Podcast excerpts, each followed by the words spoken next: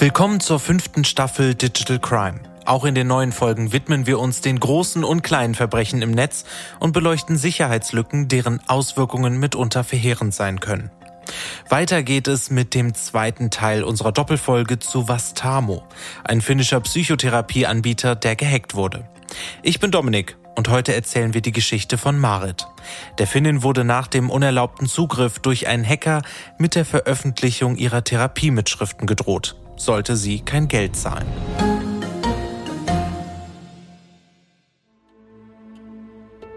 My name is Marit Pyhäjärvi. Mein Name ist Maret. Ich lebe in Helsinki, Finnland. Und meine Verbindung zu diesem Fall sieht so aus, dass ich eine von denen bin, die diese E-Mail erhalten hat, in der Lösegeld gefordert wurde. Ich gehöre also zu den Menschen, die eine Therapie bei Vastamo gemacht haben und plötzlich Teil dieses Falls waren. Doch was war geschehen? Schauen wir kurz auf Teil 1 zurück. Vastamo war ein führender Anbieter von Psychotherapie mit mehr als 25 Therapiezentren in ganz Finnland.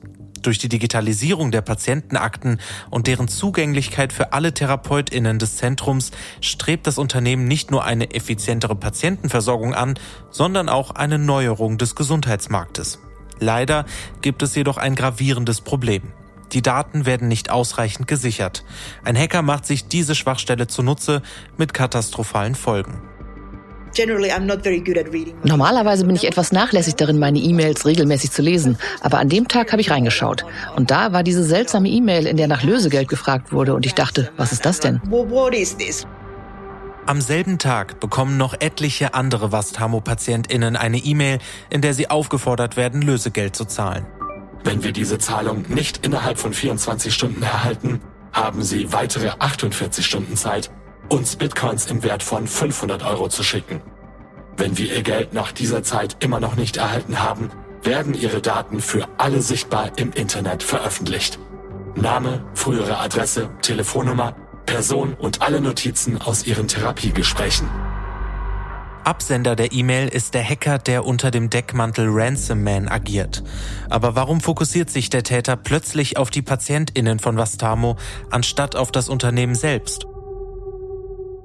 Spulen wir etwas zurück. Im ersten Teil haben wir bereits darüber berichtet, wie der Unbekannte zunächst das Unternehmen selbst kontaktiert und anschließend im Darknet 100 Therapieaufzeichnungen von Kundinnen veröffentlicht. Er droht damit, dass täglich weitere 100 Akten folgen, sollte das Unternehmen das Lösegeld von 450.000 Euro nicht zahlen. Das Management von Vastamo reagiert nicht auf die Erpressung. Doch das ist nicht der einzige Grund, weshalb er daraufhin alle Patientinnen erpresst. Was nämlich keiner ahnt, der Hacker begeht einen schwerwiegenden Fehler. Am dritten Tag des Leaks, also am 23. Oktober 2020 und noch vor der Erpressung der 32.000 Patientinnen, erscheint eine neue Datei auf der Darknet-Seite, auf der der Hacker bisher alle Informationen veröffentlicht hatte. Aber diese Datei ist größer viel größer. Bis zu diesem Zeitpunkt hatte der Angreifer einzelne Patientenakten geteilt, deren Größe zwischen 2 und 100 Kilobyte variieren. Die neu erschienene Datei namens Vastamo Tar ist mit 10,9 Millionen Kilobyte, also 10,9 Gigabyte, dagegen riesig. Um 3 Uhr morgens hatte der Angreifer diese sogenannte TAR-Datei auf seinem Server platziert, um das einfache Herunterladen aller 300 veröffentlichten Patientenakten zu ermöglichen. Dabei unterläuft ihm aber ein schwerwiegender Fehler. Er verwechselt zwei Dateien namens Vastar-Mutar. Eine TAR-Datei enthält 300 Patientenakten im TXT-Format, die andere ein Backup der gesamten Inhalte des von Ransom Man verwendeten Servers. Informationen, die der Angreifer ganz bestimmt nicht veröffentlichen will, befinden sich eben in dieser Datei. Servernutzungsprotokolle, Passwörter, Quellcodes und die gesamte Vastamo-Datenbank. Das Backup ist von 3 Uhr morgens bis etwa 7.30 Uhr morgens online. Einige User und Cybersecurity-ExpertInnen, die den Fall und die Erpressung von Vastamo eng verfolgen, bemerken den Fehler des Hackers. Doch sie schaffen es in den mehr als drei Stunden nicht, die komplette, fast 11 Gigabyte große TAR-Datei herunterzuladen. Kurz erklärt. Eine TAR-Datei, abgeleitet von Tape Archive, ist ein Archivierungsformat, das dazu dient, mehrere Dateien und Verzeichnisse in einer einzigen Datei zu bündeln. Ähnlich zu einer ZIP-Datei ermöglicht es Tor, eine Vielzahl von Dateien zusammenzufassen, um sie einfacher zu übertragen, zu sichern oder zu speichern. Eine starke Komprimierung ist besonders im Darknet wichtig. Da der Tor-Browser einen User über etliche Server und Umleitungen verbindet, sind meist nur sehr langsame Downloadgeschwindigkeiten möglich. Der Erpresser erkennt seinen Fehler. Wollte er eigentlich nur ein Bruchteil der Therapiemitschriften veröffentlichen, hat er nun alles veröffentlicht und somit auch seine Verhandlungsgrundlage. Im Darknet sind teilweise nur Downloadgeschwindigkeiten von 200 Kilobit pro Sekunde möglich. Zum Vergleich, über einen regulären Browser sind meist etwa 50 Mbit pro Sekunde möglich. Aufgrund der langsamen Downloadgeschwindigkeiten schafft es also keiner, die komplette Datei herunterzuladen. Doch die Fragmente, die teilweise gesichert werden, werden ihm, wie wir später in dieser Folge erfahren werden, zum Verhängnis. Zusammengefasst. Vastamo reagiert nicht auf die Lösegeldforderung. Zusätzlich veröffentlicht der Hacker aus Versehen alle Daten. Es kommt zu der Entscheidung, die wir am Ende des ersten Teils beleuchten. Eine Erpressermail geht an alle 32.000 Kundinnen von Vastamo und eine Welle der Verzweiflung rollt los.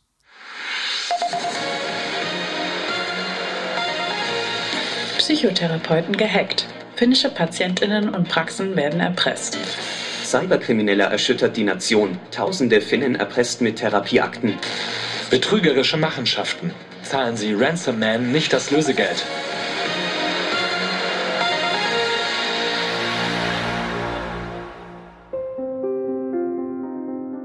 An diesem Wochenende ringen Tausende von Menschen mit einer schwierigen Entscheidung.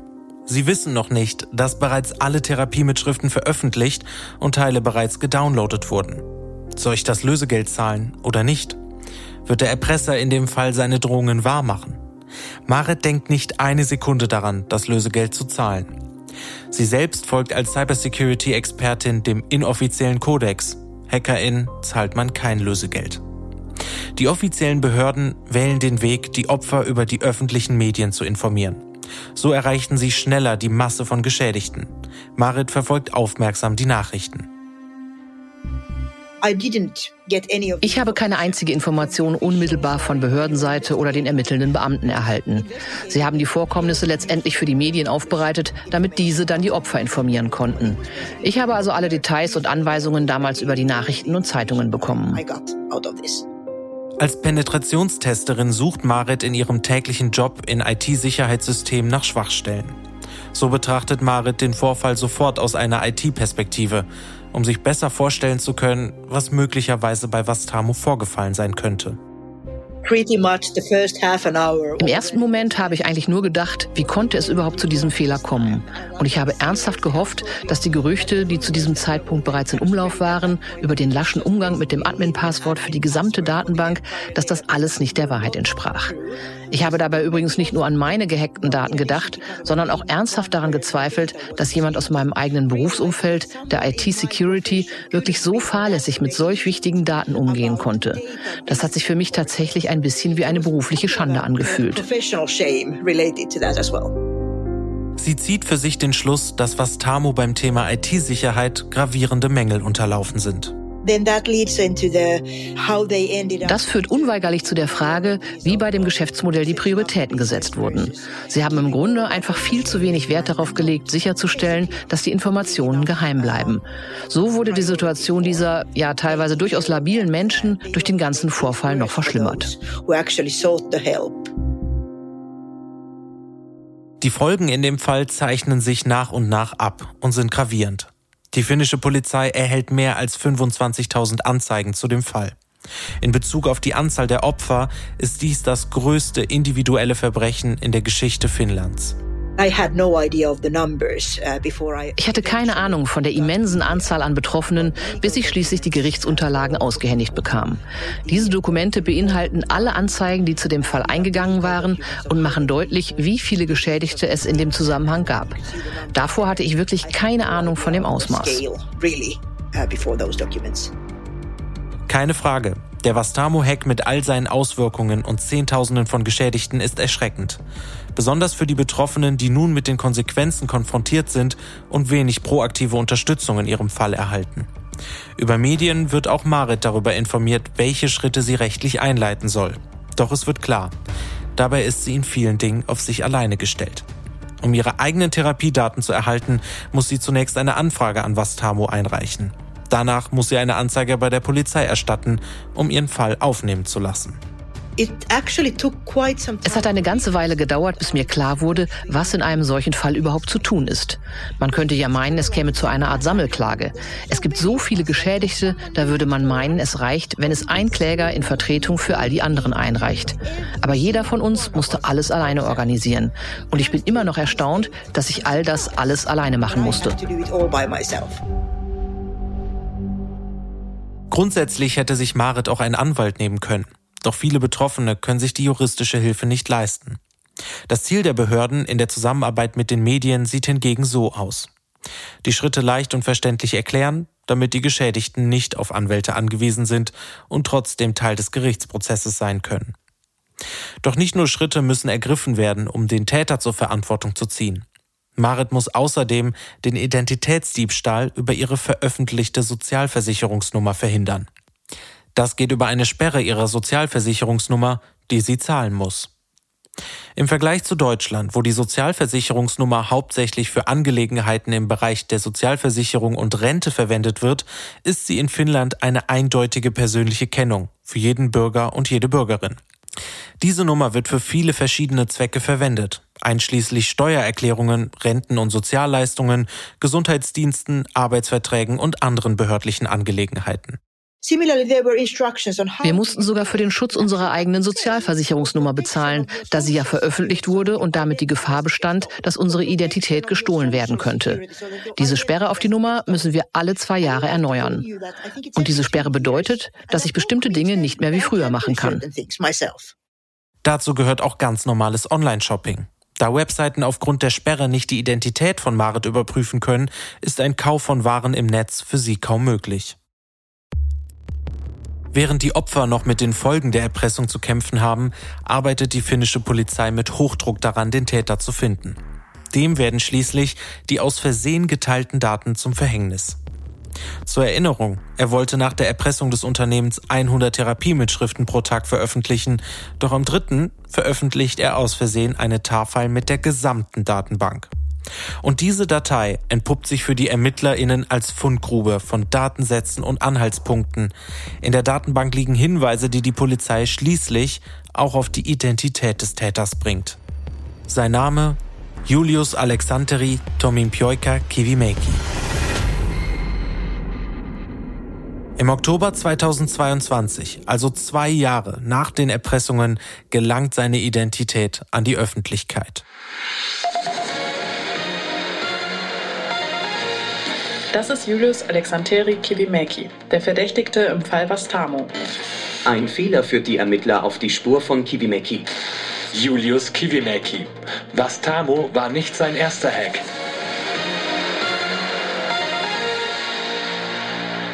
Schnell wird klar, Julius Kivimäki ist nicht unbekannt. Als Mitglied der Hackergruppe Lizard Squad ist er an Weihnachten 2014 für einen groß angelegten Hack bei Microsoft und Sony verantwortlich, der Xbox und PlayStation-Konsolen für Wochen nahezu unbrauchbar macht. Kurz erklärt. Der Hack, der an Weihnachten 2014 die PlayStation und Xbox-Konsolen beeinträchtigte, war eine Denial-of-Service-Attacke, kurz DDoS. Dabei wurden die Server von Sonys PlayStation Network und Microsofts Xbox Live von einer großen Anzahl von Anfragen überlastet. Das führte dazu, dass viele Spieler Schwierigkeiten hatten, sich anzumelden und Online-Services zu nutzen. Die Angreifer nutzten dabei Botnetze, um eine große Anzahl von Anfragen gleichzeitig zu senden, was die Server überlastete und den normalen Betrieb beeinträchtigte. Dies führte schließlich dazu, dass viele Spieler ihre neuen Konsolen an Weihnachten nicht wie geplant nutzen konnten. Unter dem Namen Ryan gibt Julius Kivimaki damals Sky News sogar ein Interview. Er zeigt keine Reue und sagt, ich kann nicht wirklich sagen, dass ich mich schlecht fühle. Vielleicht habe ich einige Kinder gezwungen, mehr Zeit mit ihren Familien zu verbringen, anstatt Spiele zu spielen. Schnell ist klar, sollte er wirklich hinter dem Hack stecken, steht die Polizei einem skrupellosen Hacker gegenüber, dem seine Handlungen nahezu egal sind. Die Behörden versuchen ihn so schnell wie möglich ausfindig zu machen, doch er ist nicht aufzufinden. Julius Kivimäki hat das Land verlassen. Es dauert nicht lange, bis europäische Behörden sich zusammenschließen, um den Mann zu finden, der 32.000 Finnen erpresst hat. Europol setzt ihn auf die Most Wanted Liste. Während die Behörden auf einen Ermittlungserfolg hoffen, laufen in Finnland mit Hochdruck die Vorbereitungen für einen möglichen Gerichtsprozess. Tausende Akten, Strafanzeigen und Datensätze werden gesammelt. Die Hoffnung auf eine Verurteilung von Julius Kivimäki hilft vielen Opfern bei der Verarbeitung. Doch für viele bleibt die Sorge, können die veröffentlichten Daten über mich gefunden werden und mir auch noch Jahre später schaden? Auch Marit stellt sich diese Frage. Ich weiß bis heute nicht, ob meine Daten überhaupt veröffentlicht worden sind. Natürlich könnte ich mich fragen, wo die Aufzeichnungen von damals sind und ich könnte sehr viel Zeit darauf verwenden, um nach diesen Daten zu suchen. Aber das tue ich nicht, denn ich habe für mich entschieden, dass ich das eh nicht kontrollieren kann. Und wie gesagt, es gibt nichts, was ich tun könnte, sollten sie bereits veröffentlicht worden sein. Die Folgen der Erpressung tragen aber nicht nur die betroffenen Kundinnen von Vastamo. Drei Monate nach der Veröffentlichung der Daten muss die Firma Insolvenz anmelden. Alle Therapiezentren werden geschlossen. Für die Patientinnen ein doppelter Schaden. Fehlt ihnen doch genau damit die Anlaufstelle, die sie in dieser mental besonders fordernden Situation so dringend bräuchten. In Finnland formen sich derweil etliche Selbsthilfegruppen, in denen sich die Opfer des Erpressers austauschen, um Halt zu finden. Während die Medien weiter groß angelegt über den Fall berichten und die Behörden versuchen, den Täter zu schnappen. Hätte all das verhindert werden können? Wären die Daten unter Verschluss geblieben, hätte Vastamo damals das Lösegeld an Julius Kivimäki einfach gezahlt? Obwohl Marit zu den Geschädigten in diesem Fall gehört, vertritt sie als Cybersecurity-Expertin weiter den Standpunkt, der in der IT-Community verbreitet ist. Lösegelder werden nicht gezahlt. Nein, ganz und gar nicht. Ich glaube, aus unternehmerischer Sicht wäre es für Vastamo sogar sinnvoll gewesen zu zahlen. Aber aus gesellschaftlicher Sicht sollten wir einige Standards und vor allem ethische Richtlinien einhalten. Die Zahlung von Lösegeld sollte in Zukunft nicht das Mittel der Wahl sein. Wenn ich als Kunde hören würde, dass sie Lösegeld gezahlt haben, würde ich mir einen neuen Anbieter suchen. Ich würde mir jemanden suchen, der verspricht, dass er diese Art von Lösegeld auf keinen Fall zahlt. Sie will, dass der Täter bestraft wird und reicht alle Daten und die Klage ein. An ein mögliches Schmerzensgeld über den Gerichtsprozess möchte sie dabei aber nicht denken. Der Verwaltungsaufwand auf ihrer Seite wäre dafür zu hoch. Ich habe das Schmerzensgeld nie beantragt, weil ich ehrlich gesagt der Meinung war, dass sich der Zeitaufwand nicht lohnen würde. Dagegen war mir die Strafanzeige, die ich als Opfer erstattet habe, sehr wichtig. Und die habe ich auch als etwas angesehen, das die Gesellschaft und die Justiz meiner Meinung nach auch braucht. Es war gewissermaßen ein Dienst für die Gemeinschaft. Am 3. Februar 2023 gelingt den europäischen Behörden schließlich der Durchbruch.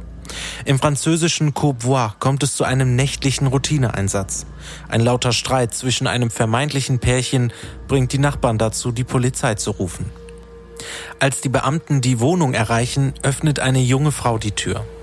Ihr männlicher Begleiter, mit dem sie die Nacht in einem Club verbracht hatte, ist nach dem lautstarken Streit betrunken eingeschlafen. Die Beamten wecken ihn und bitten ihn, sich auszuweisen. Dabei gibt er an, Rumäne zu sein. Die Beamten werden stutzig. Sein nordisches Aussehen passt nicht zu seinem Namen. Auch sein Passbild wirkt bearbeitet. Die Beamten nehmen ihn mit zur Wache. Und tatsächlich, bei einer Überprüfung mit der Datenbank zeigt sich schließlich, der betrunkene Partygänger ist Julius Kivimäki, einer der meistgesuchten Täter Europas.